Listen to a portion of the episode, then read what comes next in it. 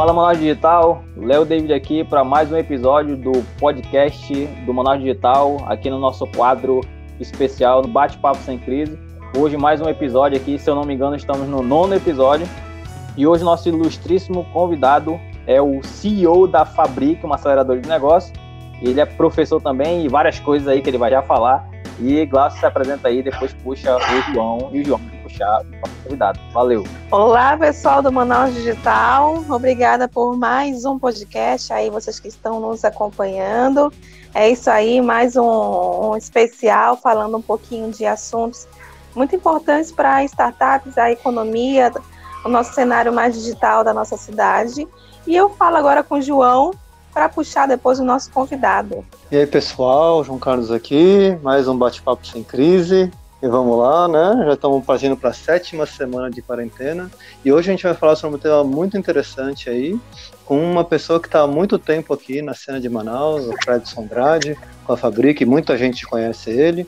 Fredson, fala um pouquinho de você para a gente, da, da, todo o caminho que você já trilhou aí. Olá, pessoal. Obrigado pelo convite. Prazer imenso aí ver novas iniciativas na cidade.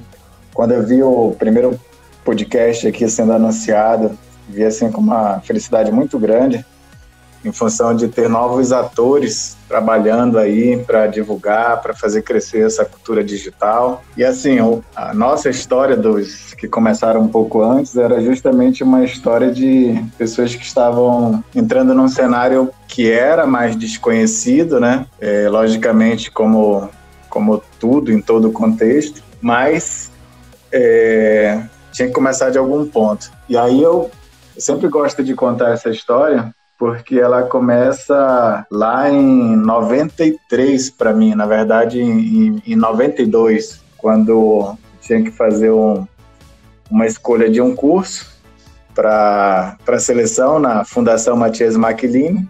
Eu queria decidir se seria eletrônico se seria processamento de dados na época.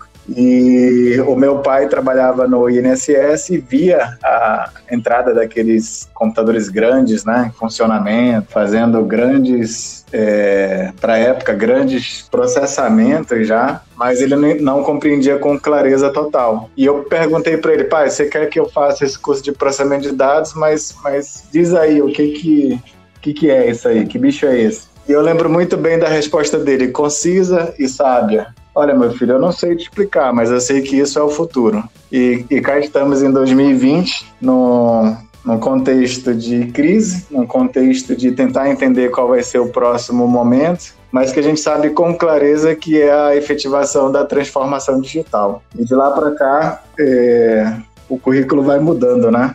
Eu passei por uma área técnica como desenvolvedor por muitos anos, como programador de sistemas, e vim migrando minha carreira mais para a parte de gestão de negócios, é, começando a atuar também com a parte de consultoria, com a parte educacional. Sou professor de MBA na área de gerenciamento de projetos e gestão empresarial. E desde 2013 a gente entrou aí com com uma certa força, né, com, uma, com um pioneirismo na região norte na parte de aceleração de startups. Mais uma vez o mercado perguntava que bicho é esse, né? Que negócio é esse que vocês estão propondo? Até porque nós, nós fomos é, entre as dez primeiras aceleradoras do país.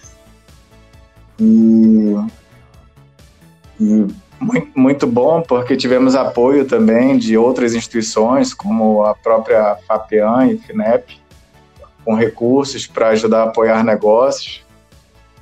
E esse é o contexto macro né, que a gente se situa. A partir daí é a gente conversando para ver que histórias aparecem. Show de bola. Muito bacana, gente. Pois é, cara, vocês têm que perceber que o cara é da época do mainframe. é, parece comigo. É. Isso aqui. Mas, né, estamos todos no, nos modernizando, né? E, e, João, 1992, pô, eu tava nascendo, pô. O cara já tava pensando no negócio de processamento de dados. Que que é isso, né? Pô, 92 já programava, meu amigo. É isso aqui. Ixi, Maria, não se entrega, não se entrega, velho.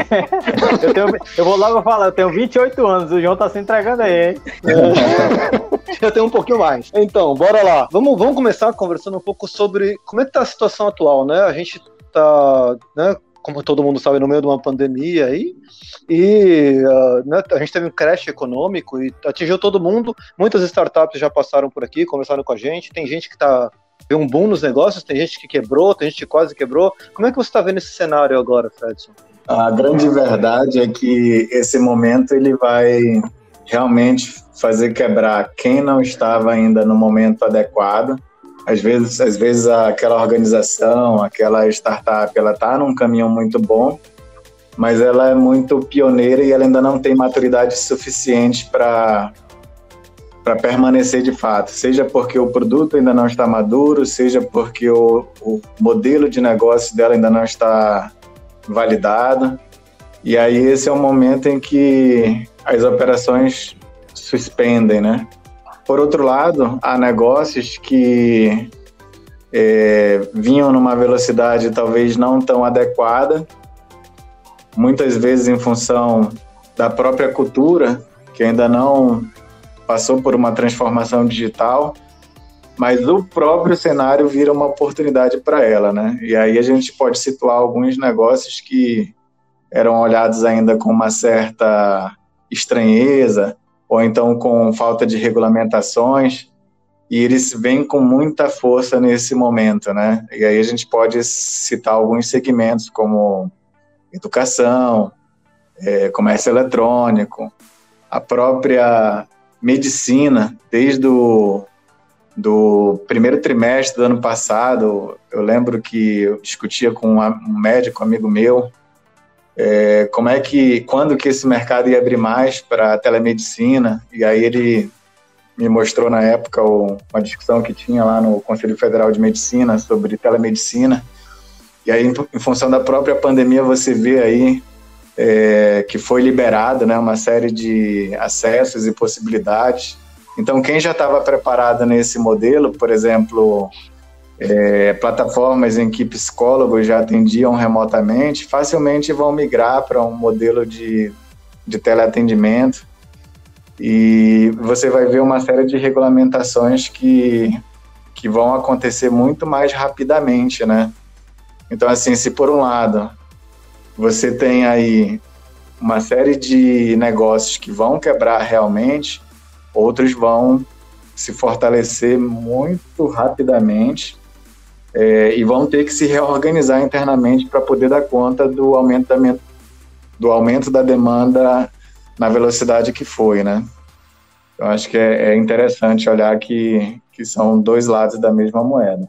Então, Fredson, a, esse momento de crise que nós estamos vivendo veio como se fosse uma prova dos nove para startup. Assim, quem está ali já com modelo muito adequado se sobressaiu e conseguiu se adequar a encarar todo esse momento, mas quem não estava ainda está sofrendo e com certeza vai, muitas vão quebrar, né, como a gente está usando aqui o termo.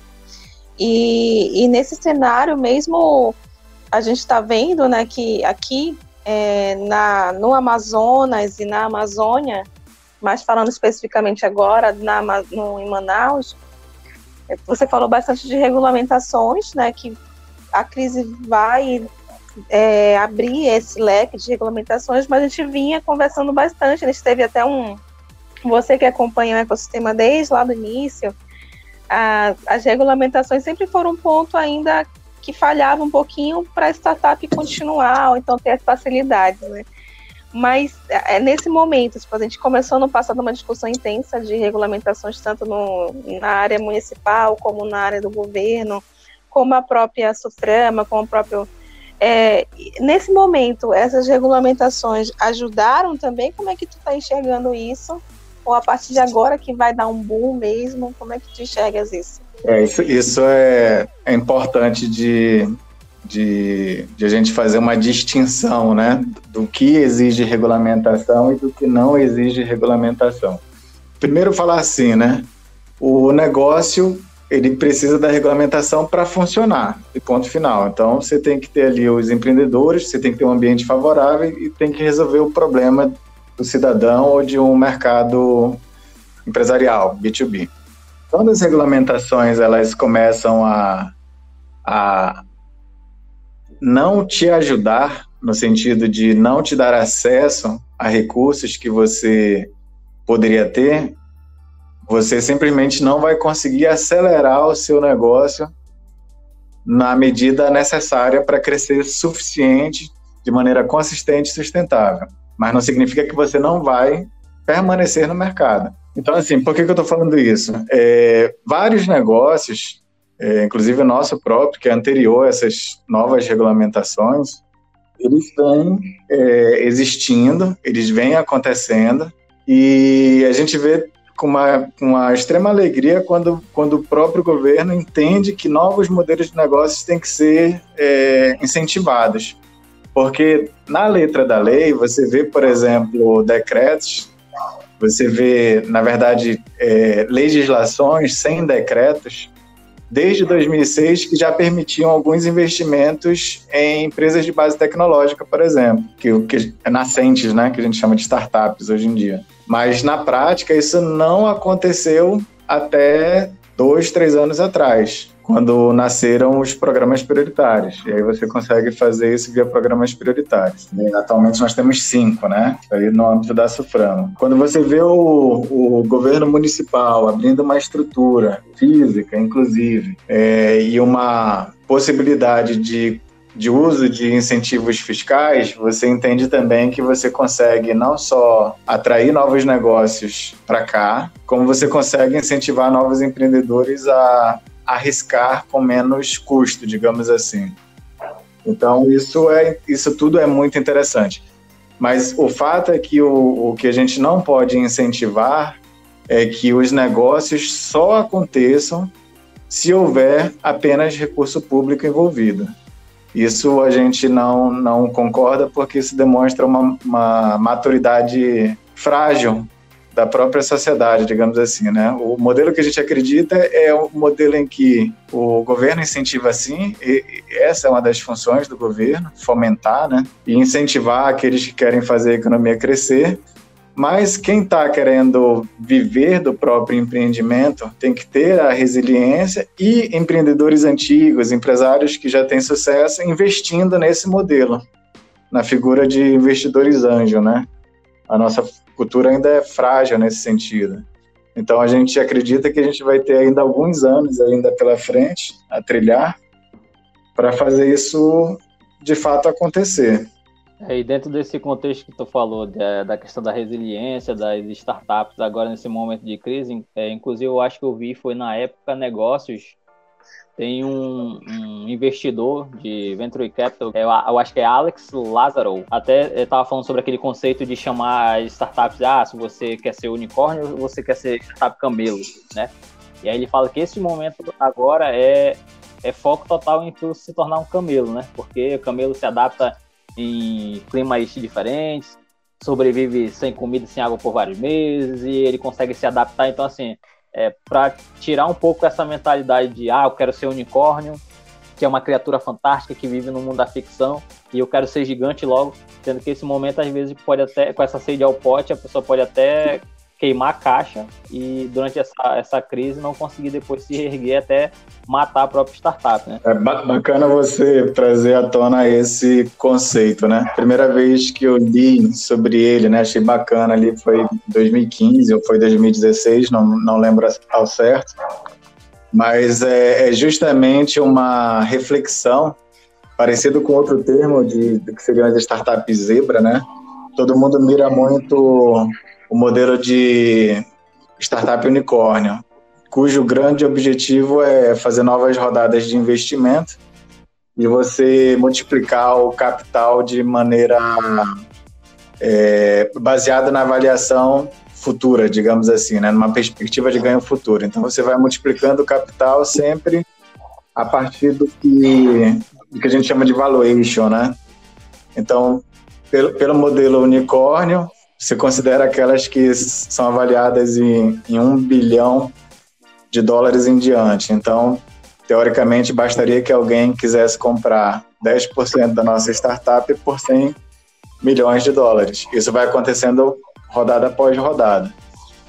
Mas, na prática, é, a brincadeira está justamente nesse, nesse nome, né? Esse unicórnio, ser invisível, é difícil de encontrar, é mais fácil e mais é, apropriado à nossa realidade o camelo, como você falou. Ele percorre grandes quantidades de, de grande uma grande quantidade de quilômetros, né? Ele percorre grandes distâncias com poucos recursos disponíveis mas quando ele encontra um manancial de água, ele vai lá e toma o máximo possível, né? Guarda em estoque. Então, ele é sempre muito racional, muito eficiente sempre. Então, esse é um modelo interessante de, de startup. E é lógico, quando tiver recurso, ele vai fazer bom uso desse recurso. Então, num cenário pós-crise, é, num cenário pós-crise, é, eu acredito sim que as, as camelas elas vão ganhar cada vez mais força, né? É, ontem mesmo, por coincidência, eu estava assistindo uma live do, do, do Binder, que é o um, do, do, fundador da, da Antera, que é o gestor lá do fundo Primatec, e ele comenta sobre um investimento que fizeram é, há bastante tempo atrás numa startup que, salvo engano, já está com nos modelos atuais que a gente diz que startup tem que ter no máximo cinco anos, a gente nem poderia mais chamar de startup, mas na época era, né? Então ela uns 11 anos atrás ela nasceu, três empreendedores altamente técnicos, e eles apostaram lá nessa nessa inovação deles, que era justamente um ventilador mecânico de baixo custo. Estava faturando 40 milhões ano passado, esse ano vai virar aí faturando na casa de 400 milhões. Então é, é um bom exemplo aí de, de, de, que seria uma startup camelo, né? Com uma visão de longo prazo, com uma resiliência e uma capacidade técnica grande que vai seguindo. Então não é aquele modelo tão que a gente acha ingenuamente que vai rapidamente virar, né? Como a gente chama. E, e também no cenário pós-crise eu citaria as startups zebra. É, essas estão mais preocupadas também com a questão de impacto social, né? Você não pode pensar só em ganho financeiro, puro e simples. Você tem que ter uma responsabilidade, você tem que ter o ganho econômico de fato, que leva em consideração também a questão da, da responsabilidade social e ambiental. E eu acho que esse momento está fazendo todo mundo que não acreditava nesses conceitos, que achava que eram conceitos altamente Muitas vezes eu ouvi, inclusive em sala de aula, com, com, conversando com alunos, isso aí parece muito europeu, né? Isso aí parece muito distante da realidade. Mas quando você vê no cenário que todo mundo tem que se preocupar com todo mundo, todo mundo precisa se adequar a uma realidade que é mais responsável social e ambientalmente, você entende que a, a sustentabilidade dos negócios, de fato, nunca pode ser só pelo viés financeiro. E deixa eu perguntar, Fredson, uh, em relação aos próximos meses, né? A gente tem visto alguns editais, né, esses últimos dois meses, muito focados no Covid, em soluções para Covid, solução de rastreamento, respiradores, etc. Né? Mas assim, a gente sabe que a gente está se preparando para uma certa retomada econômica. Você acha que esses novos editais que vão estar tá saindo por aí vão estar tá focados uh, não só nessa parte só de ganho financeiro, mas também um pouco olhando mais um pouco para o sustentável, para o social, para startups mais pé no chão, aí, camelo, zebra? Ou você acha que a gente vai ter uma retomada completa do financeiro e vamos voltar a procurar unicórnio? Como é que você acha que vai ser daqui para frente? É, o que eu acredito é que vai melhorar um pouco o equilíbrio, né? Quando você passa por uma situação de crise, seja na vida pessoal, seja na vida quem é dono de empresa está mais acostumado com isso, inclusive. Quem é empresário, quem é empreendedor, que vive crise após crise, tem que ficar criando novos mecanismos para tentar ser mais sustentável, né? A própria mudança de mercado e etc. Você sempre tem que ficar revisando seu planejamento estratégico. Então você, você vai ficando mais maduro e mais equilibrado com o decorrer do tempo. Então eu acredito que essa depuração natural da sociedade, né? No sentido de um pensamento mais sistêmico e um pensamento que, que olha para mais lados, ele vai permanecer. O que a gente não sabe afirmar, e aí ninguém sabe afirmar, é qual é a velocidade que isso vai acontecer e nem é, como que vai ser a adesão a cada modelo de modelo mental, né? Digamos assim, modelo de negócios. O que se sabe, logicamente, é que todo mundo vai continuar tendo que pagar suas contas no final do mês. Resta saber que como deseja pagar essas contas no final do mês. É, se eu, se eu, isso, isso, é, isso é legal, né? Esse tipo de discussão, porque passa por uma visão muito pessoal de cada conjunto de empreendedores. E eu lembro que quando eu fiz o Empretec, há mais de 10 anos, é, não lembro exatamente o ano, tem bastante tempo, mas ficou... é... Tá te entregando, Fred, tá entregando a tua idade. Pois é, mas a gente, a gente... Não, eu acho que não era nem Pretec, eu acho que não era nem Pretec o nome, pô, era outra coisa, era ser só a gente, a gente começou a, a gente começou aí o bate-papo com o Léo dizendo que, eu, que tinha um ano só quando eu tava fazendo, tava estudando lá o processamento de dados, aí eu, eu não consegui ficar concentrado aqui. mas, vamos mas, lá. Mas vamos lá. O, o que a gente não, não consegue afirmar com clareza é, qual, qual vai ser a velocidade e para onde vai para cada negócio, cada empreendedor, cada inovação vai querer olhar. O que se sabe é que o negócio ele sempre é um, um resultado de uma visão particular sobre determinado problema. Lógico que aquele problema ele tem que ser um problema compartilhado por muitas pessoas e essa solução, logicamente, vai ser a solução para várias pessoas. Mas a visão individual ou do, do grupo de, de empreendedores, ela é única, ela é particular. E, e, e, é interessante falar disso porque quando eu fiz Empretec há mais de 10 anos, a discussão já era essa. O comportamento do indivíduo, o comportamento dos sócios, o comportamento dos empreendedores, dos empresários é que vai determinar qual é o caminho que esse negócio vai seguir. Então, a gente vive um momento de, de muita reflexão pessoal, muita reavaliação de estratégias de negócio, que vai passar por um realinhamento, sim, do que, do que eu quero ser enquanto pessoa, do que eu quero ser enquanto negócio lá na frente. Isso é interessante é, salientar, né? De outra forma, acho que ninguém estaria se dando a oportunidade de parar da maneira que a gente está parando, né? Entendi. É, e falando, falando sobre. Vai falar, Glaucio? Ia. Deixa eu fazer a Vai. E, e, tem uma coisa curiosa, eu fico tentando, fazendo esse exercício. A gente viu, puxando aí um pouco da pergunta do João também, o João falou dos editais que estão surgindo, né, nesse momento. E, e na minha cabeça fica a seguinte pergunta: está surgindo vários editais, vários apoios para para as startups é, solucionar o problema relacionado à Covid. E na minha cabeça fica a pergunta: será que essa startup que vai solucionar um problema nesse momento da crise é uma startup que vai dar continuidade? É, não seriam a gente não seriam startups momentâneas? Como é que tu está enxergando isso também, Précia? Olha, eu vou responder por um conceito que a gente vê em qualidade, né? O pessoal que faz gestão da qualidade sempre gosta de comentar, que é mais ou menos o seguinte: eu estou tendo um incêndio.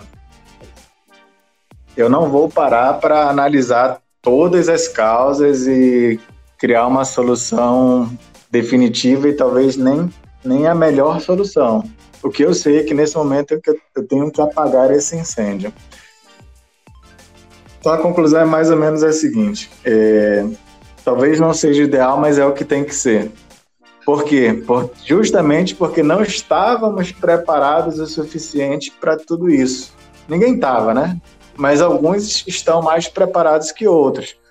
Porque a, a cultura já tem mais maturidade, porque as pessoas é, tem mais recursos disponíveis, tem mais reservas, os países têm mais reservas, as políticas estão melhor definidas, as soluções tecnológicas já, já são mais acessíveis. É, então, a minha avaliação disso aí, Gláucia, é que tem que acontecer. Tem que acontecer porque senão a gente vai ficar mais tempo com os problemas que a gente está convivendo. Então a gente precisa apagar esse incêndio. Preferencialmente, as soluções que estão sendo pensadas, elas têm que, num segundo momento, é, atender outros problemas similares. E, e, existem conversas aí que eu tenho mantido com alguns empreendedores e eles próprios comentam, não, estou fazendo isso, eu estou pensando nisso aqui, mas passada essa crise a gente consegue adaptar para atender dentro deste mesmo contexto, problemas de aglomeração social, dentro deste mesmo contexto, problemas de comunicar com diversos públicos rapidamente. Então, acho que se a gente conseguir é, colocar uma camada de abstração adicional nesse problema, a gente vai ver que também é uma oportunidade de evolução das soluções. Idealmente, é, nossas startups atuais, para não desviarem seus focos, né, elas poderiam é, se associar a essas soluções, talvez incorporar alguma coisa, mas isso aí é algo mais orgânico, né, que acontece. E quando a gente tem, falando agora como aceleradora, né, quando a gente tem a oportunidade de conversar com dois empreendedores distintos, duas iniciativas distintas que têm alguma sinergia, a gente já fez mais de uma vez o movimento de tentar unir esforços, pensando num pouco mais longo prazo, né?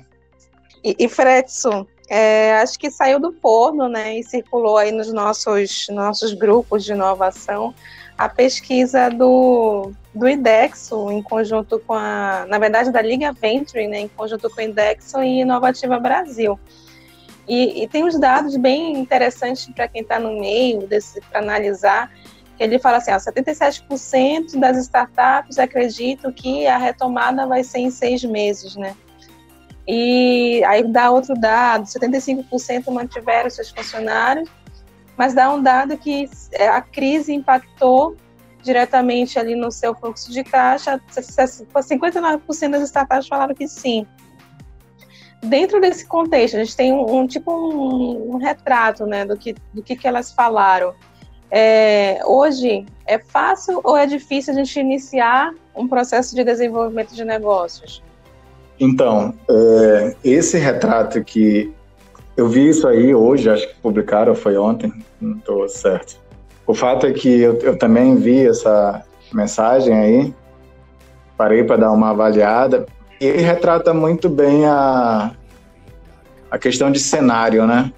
Você está preparado para um cenário, você faz um planejamento para esse cenário e aparece um contexto que ninguém está esperando. É, é lógico que vai afetar, vai afetar a receita, vai afetar a estratégia, vai afetar absolutamente tudo afeta a vida de todos. Então, o que que tem, o que que tem acontecido? Como a gente começou até esse, esse bate-papo, né? Tem oportunidade para alguns que estão em serviços essenciais.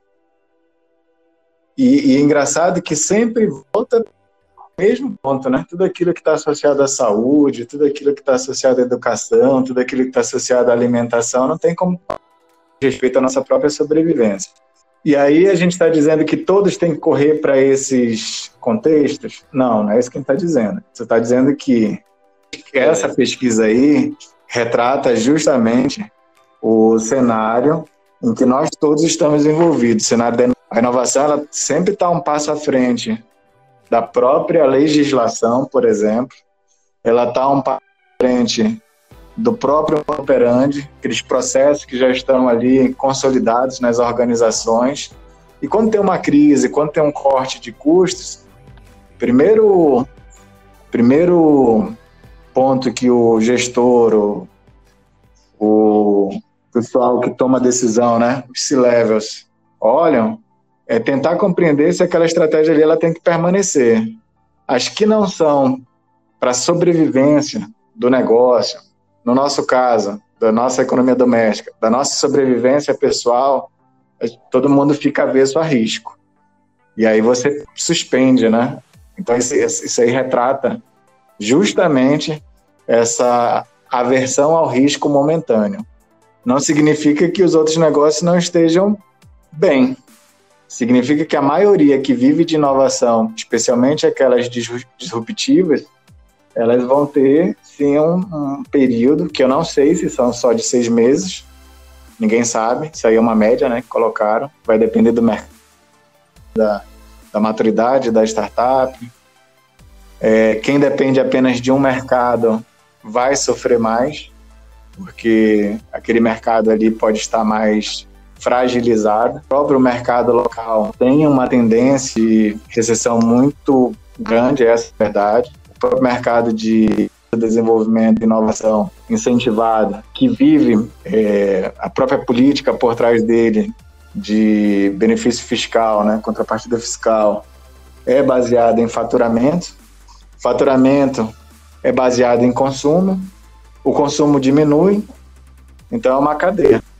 Se lá na ponta diminui o consumo, diminui a demanda, diminui a produção, diminui os empregos e diminui a, o dinheiro que está rodando. São períodos complicados. Então, significa que a gente vai ter que ser mais assertivo em cada tomada de decisão. Primeira coisa, precisa sair desse incêndio. Tomar todas as medidas que forem necessárias e, em seguida, Estado, né, o, o público, o governo, no caso, e o privado, voltando a entender que o risco faz parte da vida. E a gente precisa investir, a gente precisa trabalhar juntos, a gente precisa incentivar negócios, a gente precisa eu estava lendo uns artigos sobre venture capital né, internacional, principalmente na China, e o pessoal está falando muito que, é, como teve uma retração de capital, uma né, retração de demanda e tem menos dinheiro na, na mesa, né, simples assim, que os investidores estão, ten, estão tendendo colocar mais dinheiro em, em, negócios que já estão rodando ou, em, ou empreendedores que já são conhecidos, mesmo com startups novas, mas pessoas que já estão lá, que já se provaram, do que em negócios muito inovadores e muito disruptivos ou empreendedores que estão tentando seu primeiro negócio. Você acha que isso vai ser um comportamento que a gente vai ver espelhado aqui no Brasil e no Amazonas também? Que vai ser um pouco mais difícil para quem está começando receber aquele primeiro aporte ou receber mais atenção?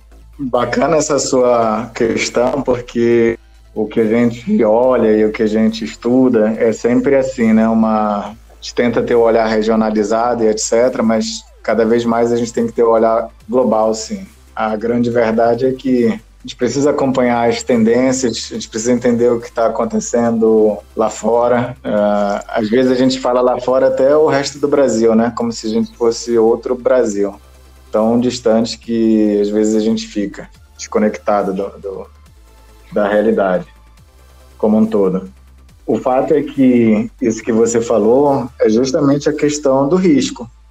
Cada vez que existe uma crise, a aversão ao risco aumenta.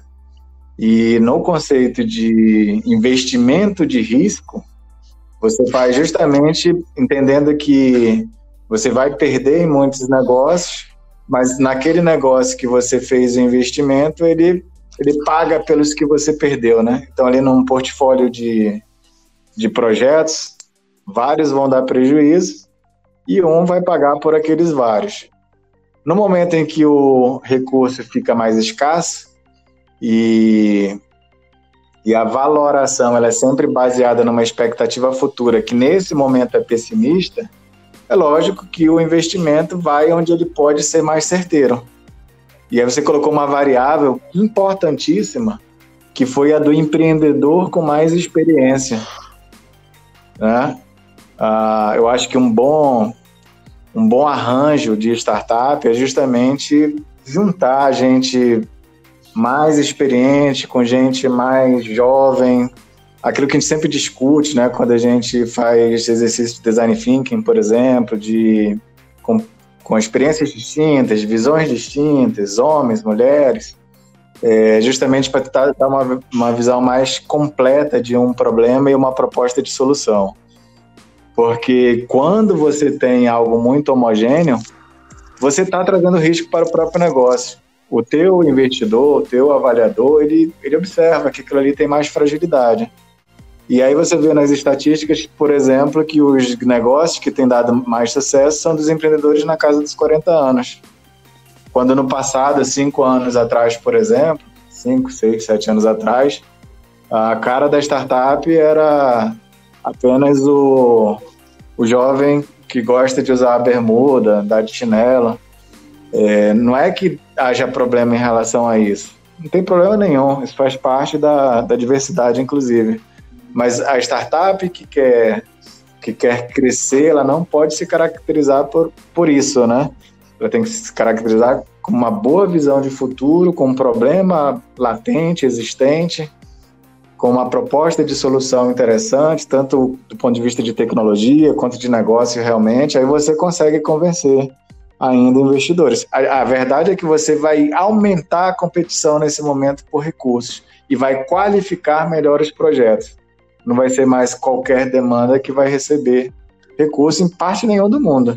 E aqueles que já estavam voando vão conseguir voar mais alto ainda, porque estão capitalizados, estão com, com o mercado já criado essa crise mostrou a importância de você ter soluções digitais, mostrou a importância de você ter negócios com o uso de IoT, por exemplo, coisa que parecia distante, mostrou a importância de ter tecnologias usando blockchain com esse processamento e guarda distribuída.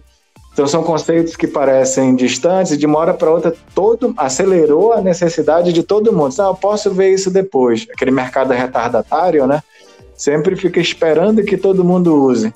Nesse momento todo mundo foi colocado na mesma régua e virou uma necessidade você comprar remotamente, você fazer uso de, de internet banking, de tudo, né? Então acho que é, é muito triste a situação que a gente está vivendo.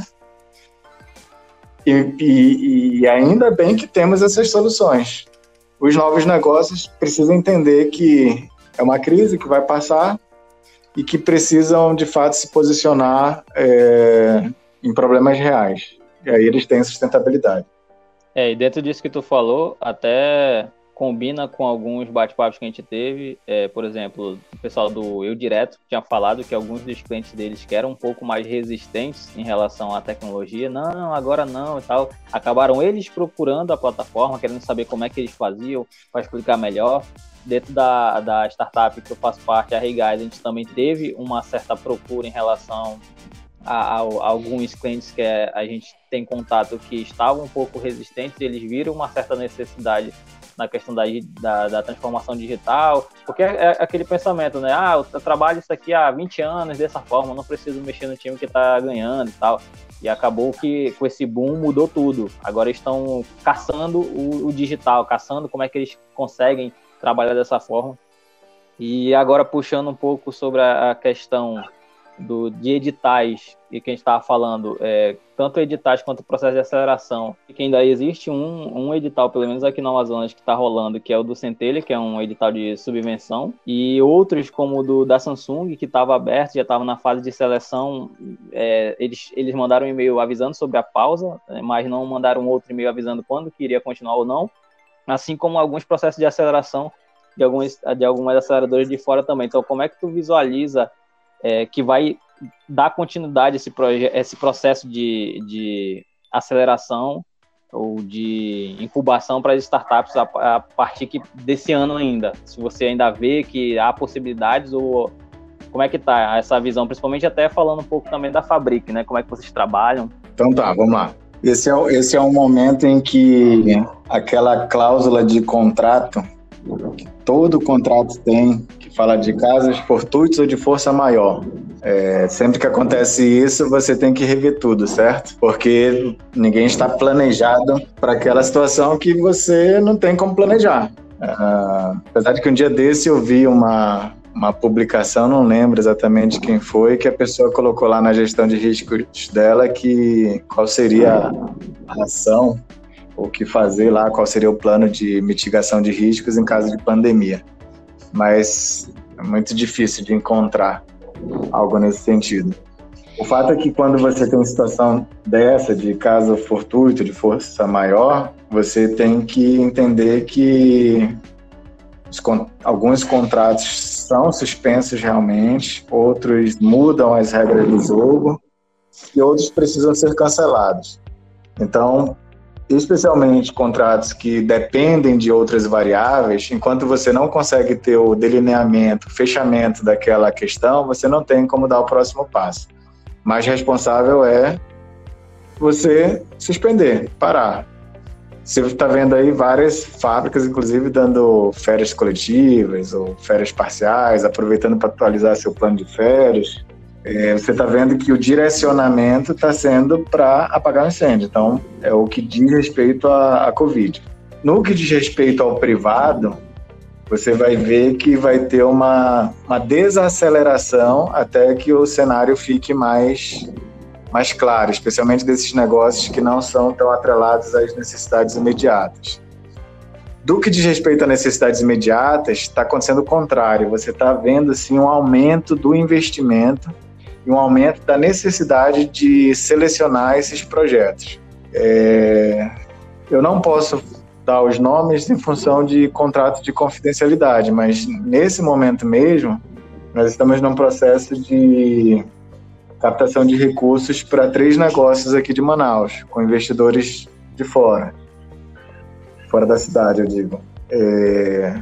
E são negócios que vão provavelmente avançar bastante, porque estão com soluções dentro desses contextos que são do problema do cotidiano. De fato, é exceção.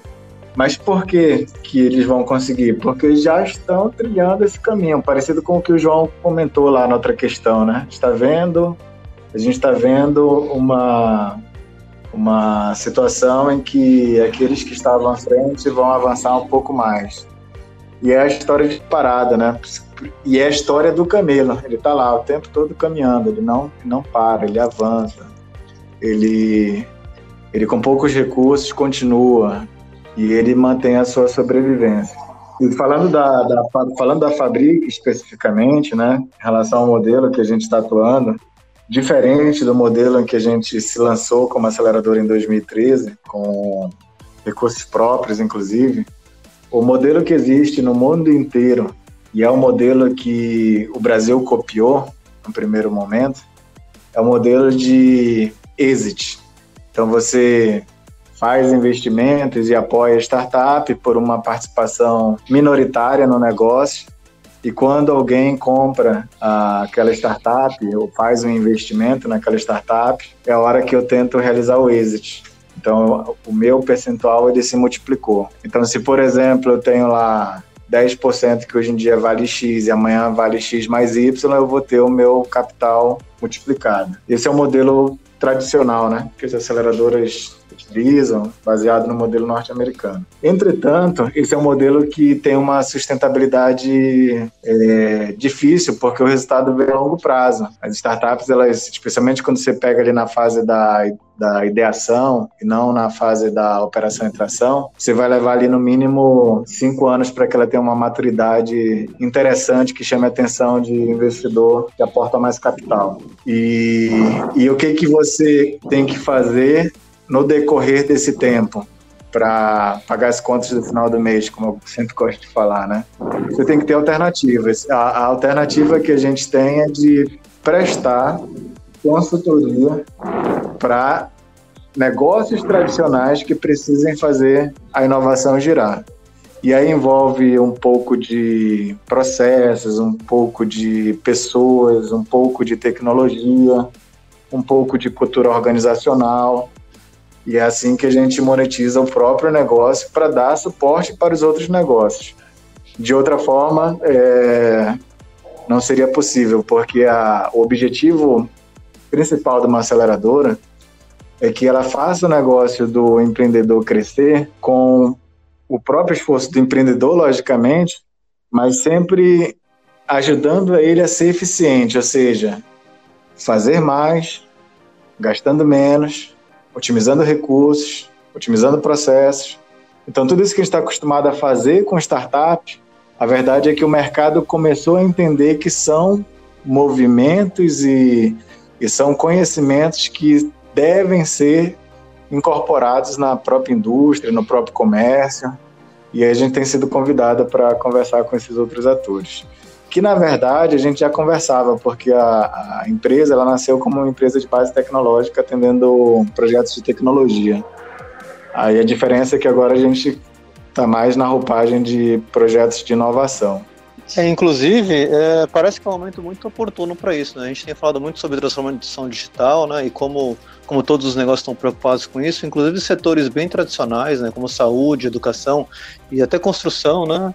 Tem, tem se mostrado muito abertos a isso. Tanto a crise a, a, acaba que, que gera, gera interesse, gera vontade, gera muita necessidade disso. Né?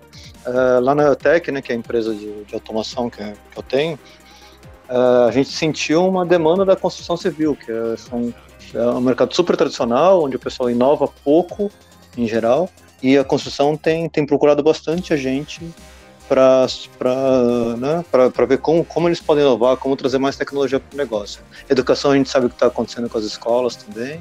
Saúde, né, o Albert Einstein, Samel, aí, né, um super exemplo aí regional que está com teleatendimento, chatbot, centro de inovação, né? Isso tem acontecido muito em setores bem tradicionais. Acho que a crise acabou servindo um pouco para isso. Né?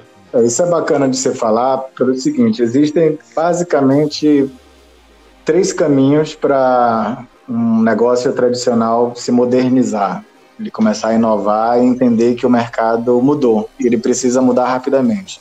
Ele pode fazer isso internamente, mas ele vai gastar muito numa curva de aprendizagem e, e aí isso não é recomendado. É recomendado que ele tenha, sim, uh, como parte da cultura dele, mas o que a gente aconselha, e essa é a parte legal da oportunidade para as startups também, é de ele fazer parceria com uma startup.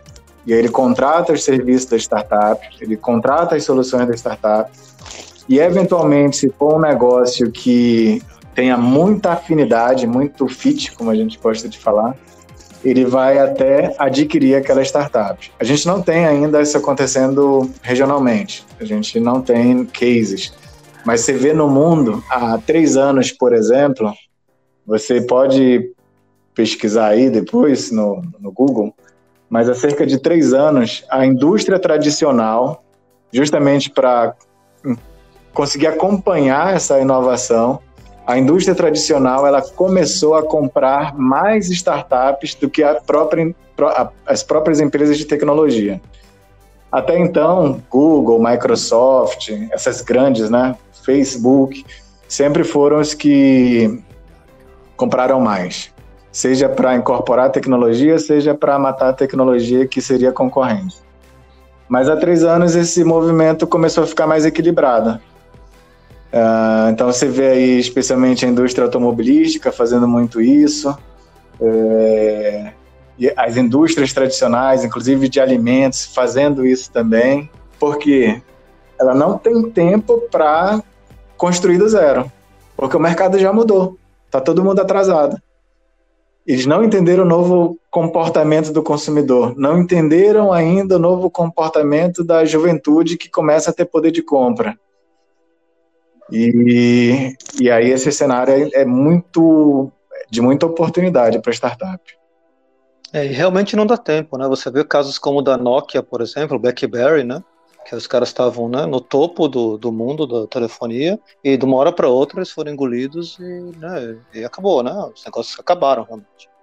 Então realmente não dá tempo de, é por, é, de inovação interna. É porque para empresas, isso é engraçado, né? Porque para empresas centenárias, é, para empresas muito grandes, tradicionais, você vê pelo próprio planejamento estratégico ali, né? Dependendo do setor, pode ser até planejamento estratégico para 20 anos, que é o caso do setor de óleo e gás, por exemplo.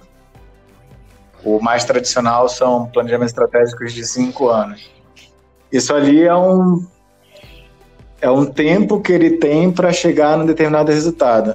As startups no modelo mais inovador e acelerada, isso é, às vezes é a vida inteira dela. Então, o que, o que para um é um piscar de olhos, para outro é um movimento muito difícil de fazer. Por isso que essa união é, que cada, cada vez mais vem sendo aperfeiçoada né, nos programas corporate, que justamente são esses movimentos de tentar entender o que as startups estão fazendo, é, eles vão acontecer cada vez mais. Então é isso aí, pessoal. Foi muito bacana né, conversar com o Fredson, né? Você vê todo esse insight aí sobre o cenário futuro, sobre investimentos, editais, como é que o mercado de inovação e de aceleração vai se portar. Muito obrigado, Fredson, por participar. E agora chegou o nosso momento jabá. Né? Então você pode ser, né, é, conversar aí, falar um pouco sobre a Fabric, seus arrobas, seus URLs. E muito obrigado mais uma vez pela participação. Em primeiro lugar, agradeço mais uma vez pelo convite para participar desse podcast. Formato muito interessante. E parabenizo vocês pela iniciativa. Isso ajuda a fortalecer o ambiente de negócios, o contexto de ciência, tecnologia, empreendedorismo e mais atores trabalhando em função de uma economia regional mais diversificada, mais interessante. Esse cenário de inovação, tecnologia, novos negócios, é um cenário que a gente realmente é apaixonado. É uma aposta que fizemos olhando para o futuro lá em 2012, começou a se concretizar em 2013, acreditando no potencial de outros empreendedores que queriam fazer os seus sonhos acontecerem. É, nesse momento, estamos é, muito satisfeitos mesmo, muito felizes com, com alguns dos resultados. Não porque criamos startups milionárias ainda. Muito mais porque, por nossa casa e por nossos processos, passaram pessoas que saíram como novos empreendedores, que tocam seus próprios negócios, ou então, hoje em dia, são empregados aí de institutos, outras organizações, mas com pensamento empreendedor de querer fazer a diferença, de querer promover inovações, de, de sempre estar tá olhando um passo à frente. Então, isso para a gente é, é, muito bacana saber que, que a gente deixa um, um legado. O nosso modelo de trabalho aqui mudou um pouco. Se no passado a gente tinha um laboratório que, que recebia esse conjunto de startups, hoje em dia a gente está no modelo muito mais de aproximação com outros ambientes de inovação. E aí a gente fez um, um movimento, na verdade, houve um convite para participar da, da RAM, né? E ali na RAM existe uma agregação de várias incubadoras e uma perspectiva de agregar também os outros ambientes de inovação. Existe uma discussão e uma vontade, uma, uma organização para também atrair é, hubs e, e coworkings, existe essa, essa ideia. A aceleradora foi a primeira a, se associar, né? no caso a Fabric, lá na, na. Então a gente está muito mais numa, no contexto de atuação em rede. E, e agora, mais recentemente, também uma. Aproveitar para comentar, né? Houve o convite para participar de uma subcâmara que é a, a subcâmara de fortalecimento de startups lá na, na Câmara de Tecnologia e Inovação do CODES. Então, espero poder ajudar lá no trabalho de aprimorar esse ambiente de empreendedorismo local. E no, assim, no que quiserem conversar mais, basta procurar lá por Fred Encarnação no LinkedIn. Uh, a nossa tese atual é que sejam negócios que já sejam validados, eles já precisam ter uma, um MVP rodando, a gente não pega mais a, as ideias. Para isso, a gente acredita que já tem o Programa Prioritário de Empreendedorismo Inovador, tocado lá pela Softex. Uh, aporte de capital, a gente acredita que já, já consiga lá pelo Programa Prioritário de Economia Digital, lá no, no NDT. O, o nosso apoio é muito mais para ajudar a conectar nesses ambientes, nessas estruturas e poder fazer a coisa acontecer de uma maneira mais acelerada, acompanhando, atraindo mentores e, quando possível, quando é a hora, também investidores. É, a Fabrique, é lógico, como toda organização, especialmente quem trabalha com inovação, está atenta às mudanças, precisa se adaptar continuamente. E se no passado, lá em 2013, nós tínhamos um contexto de tentar apoiar a startup em diversas vertentes, hoje em dia a gente está muito mais focado ali na parte da estratégia do negócio até porque outros atores também apareceram de lá para cá e a gente entende que a gente está numa parte um pouco mais é, de apoio quando o negócio já tem uma modelagem inicial. Então, depois que começamos esse trabalho, é, o próprio programa prioritário de, programa prioritário de empreendedorismo inovador apareceu, sendo coordenado lá pela Softex. O programa prioritário de economia digital tinha nascido um pouco antes, coordenado lá pelo INDT. E isso é, a gente entende que existe um papel a ser desempenhado no contexto ali de tanto da fase de ideação da startup quanto na fase de tração e operação e a gente complementa essa cadeia. E a gente ficou muito feliz agora, final de março, quando foi publicada a resolução número 2, que permite que a aceleradora é, participe mais ativamente dentro desses projetos, dentro desses programas.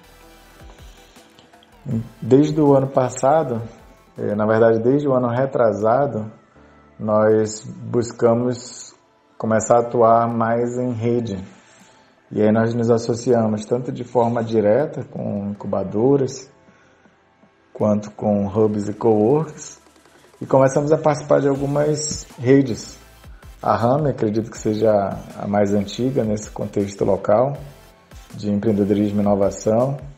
Mais recentemente, muito recentemente mesmo, é, fui convidado para coordenar a subcâmara de fortalecimento de startups na Câmara de Tecnologia e Inovação do CODES, um trabalho que está bem no início, acho que é desenvolver alguns trabalhos em conjunto aí com, com os atores do ecossistema.